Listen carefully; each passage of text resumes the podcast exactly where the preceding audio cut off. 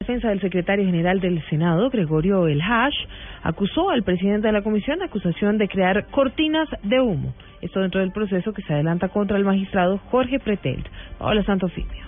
Así lo aseguró el abogado Iván Cancino, quien representa los intereses jurídicos del secretario del Senado Gregorio El Hash, tras señalar que pese a que se acogieron el derecho de guardar silencio en el interrogatorio al que fue citado por parte de la Fiscalía, no significa que su cliente haya actuado de forma ilegal, como lo denunció el congresista Julián Bedoya. Repito, el doctor Bedoya tiene una responsabilidad que el país le está exigiendo y es lo que está viendo eh,